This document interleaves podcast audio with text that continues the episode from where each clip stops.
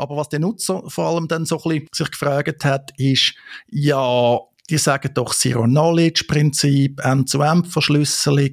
Wie sind die denn an die Daten angekommen? Die Antwort, Marcel, habe ich dir weitergeleitet. Willst du vielleicht gerade direkt etwas dazu sagen? Also die Antwort ist leider nicht so schön technisch klar, wenn ich sie mir gerne würde wünschen.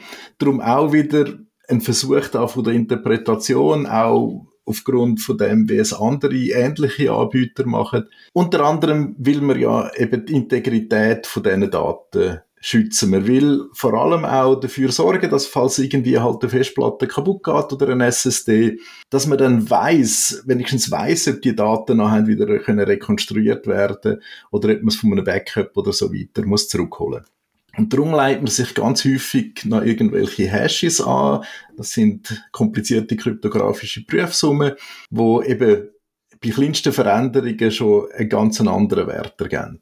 Und die kann man natürlich auch verschlüsselt abspeichern und verschlüsselt kommunizieren. In dem Fall vermute ich aber, dass die eben im Klartext, also die Prüfsumme, die einfach, das sind nur 32 Byte wahrscheinlich pro Datei, wo eine Art der ID von dieser Datei sind. Die sind nebendran einfach nochmal abgeleitet. Die kann man eben für verschiedene gute Zwecke brauchen, eben zum Festplattenkorruption oder ähnliches feststellen.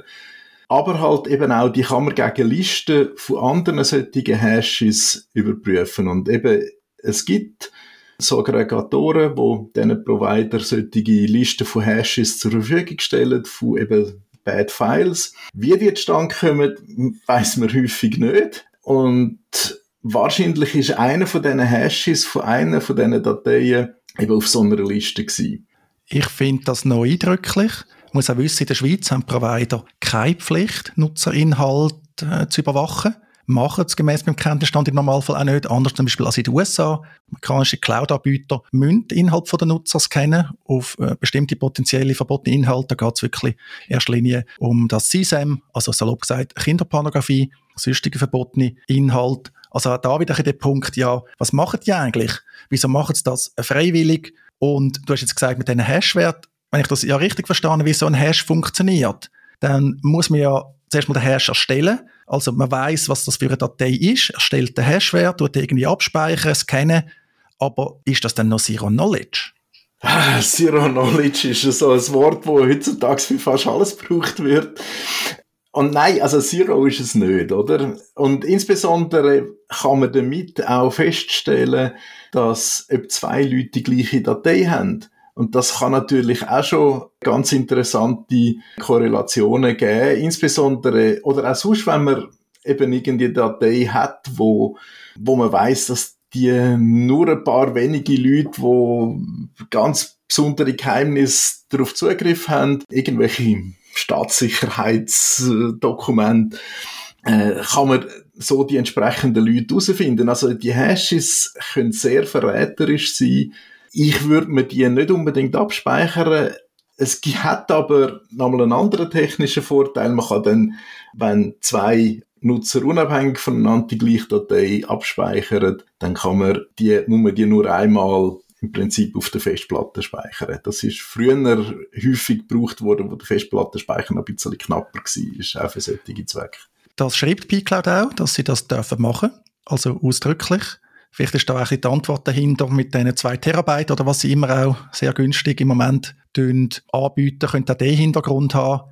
Mich beschäftigt es aber trotzdem, mich beschäftigt es einfach im Hintergrund, vielleicht auch als Anwalt. Als Anwalt hat man vielleicht aufgrund von bestimmten Mandaten einmal Daten, die potenziell verboten sind. Die muss man natürlich anschauen, auch in Form von digitalen Akten. Und da würde man jetzt sagen, ja, so ein Anbieter wie pCloud, den hat man jetzt vielleicht auch genutzt. Weil eben, auf den ersten Blick sieht es ja gut aus, oder? Sie haben all die Buzzwords und so weiter. Vielleicht auch, wenn man jetzt als Laien ist, auch mal irgendwo gelesen hat, auf was man muss schauen, dann sieht das eigentlich so schlecht nicht aus.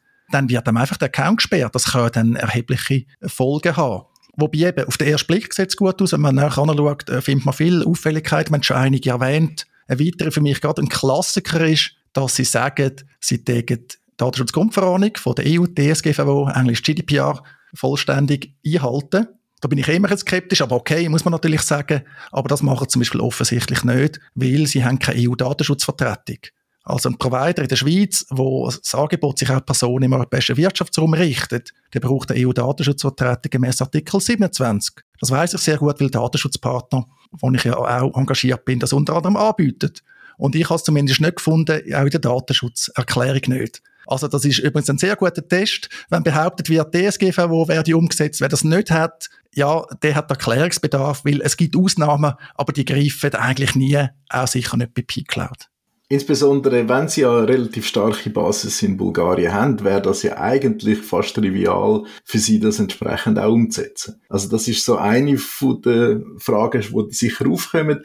Das andere wegen eben Vertrauen und Nutzung von einem Cloud-Dienst, wenn man einen lokalen Cloud-Dienst will, weil wir ja häufig auch die Möglichkeit haben, lokal mit dem Support zu kontaktieren. Und das ist jetzt in dem Fall, äh, wenn ich von dir weiß, auch ein bisschen schwierig. Ja, also wir müssen davon ausgehen, ich bin jetzt nicht vor Ort in Bar, aber es ist jetzt auch nicht äh, gerade die klassische Briefkastenfirma auf den ersten Blick. Wahrscheinlich haben sie tatsächlich ein paar Büros dort. Aber eben von der ganzen Konstruktion her, hatte ich schon erwähnt, der Arbeitskollege aus Zürich, die sehen jetzt auf den ersten Blick nicht aus, als würden die operativ so einen Cloud-Storage-Anbieter schmeißen. Eben, und äh, die Kommunikation äh, findet auf Englisch statt. Ist das auch eine Schwierigkeit, oder?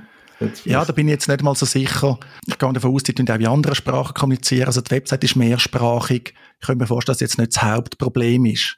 Meine, ich mache das auch bei so Anbietern, halt mal auf Englisch starten, auch wenn es nicht meine Muttersprache ist. Das geht ja schon. Heute kann man allenfalls auch noch irgendwie AI zur Hilfe rufen, wenn man da ein äh, Problem hat, ChatGPT etc. Aber ich glaube, der Support funktioniert wohl schon. Das Unbefriedigende ist, glaube ich, jetzt unabhängig von der Sprache, dass die wirklich einfach sagen, ja, bad file, sorry, tschüss, man könnte ja nicht helfen wenn du etwas willst, dann musst du halt wieder Rechtsweg beschreiten.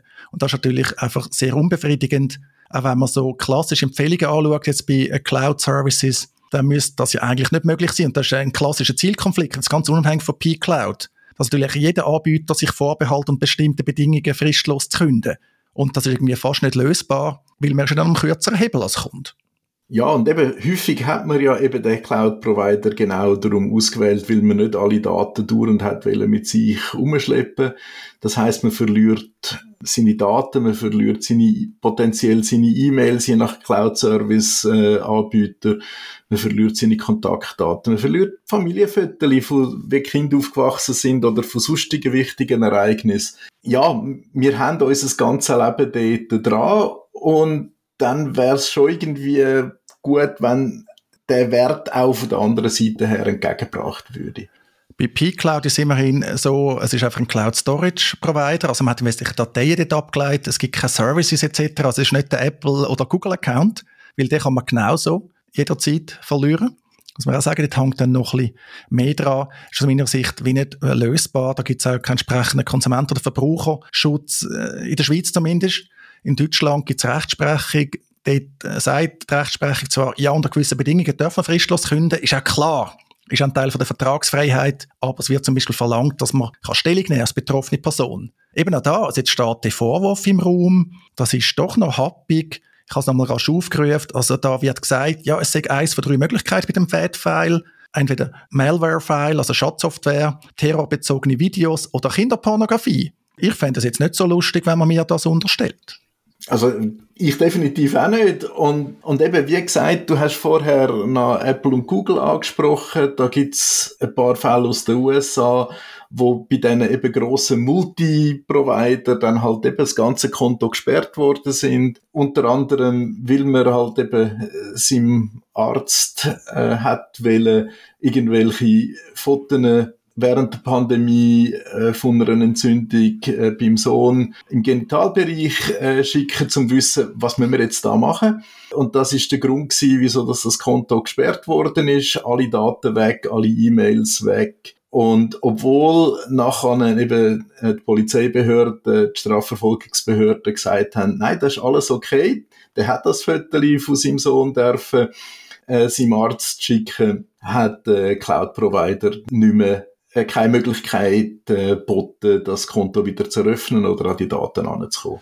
So Meldungen aus den USA gelangen dann übrigens auch in die Schweiz. Wenn es mir recht ist, das Bundesamt für die Polizei, das FEDPOL, gemäß Medienbericht ist eines der Probleme, dass viele von diesen Meldungen einfach Inhalte betreffen, die offensichtlich nicht strafbar sind. also wo man dann entsprechend muss aussortieren muss. Immerhin muss ich sagen, bei pCloud scheint es einen Support zu geben, den man erreichen kann. Er ist zwar nicht hilfreich, aber er ist erreichbar. So bei Google, Microsoft ist das ja im Normalfall fast noch schlimmer. Also man kommt dann gar nicht ans Ziel.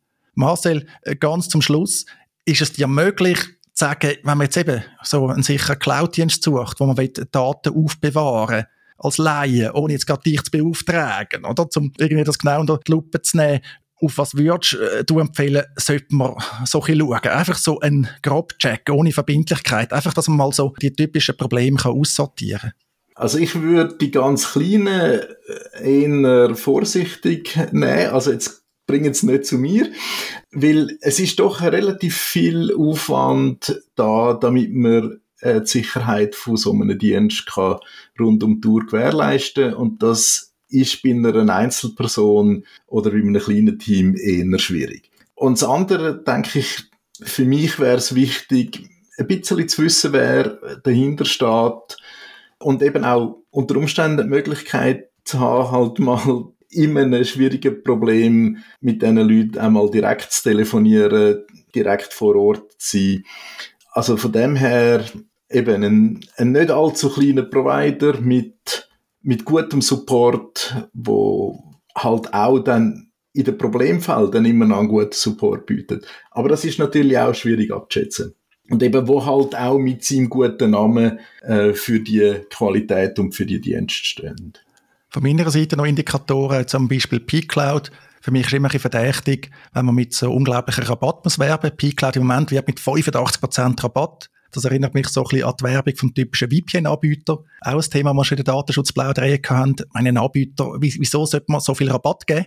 Das macht irgendwie überhaupt keinen Sinn.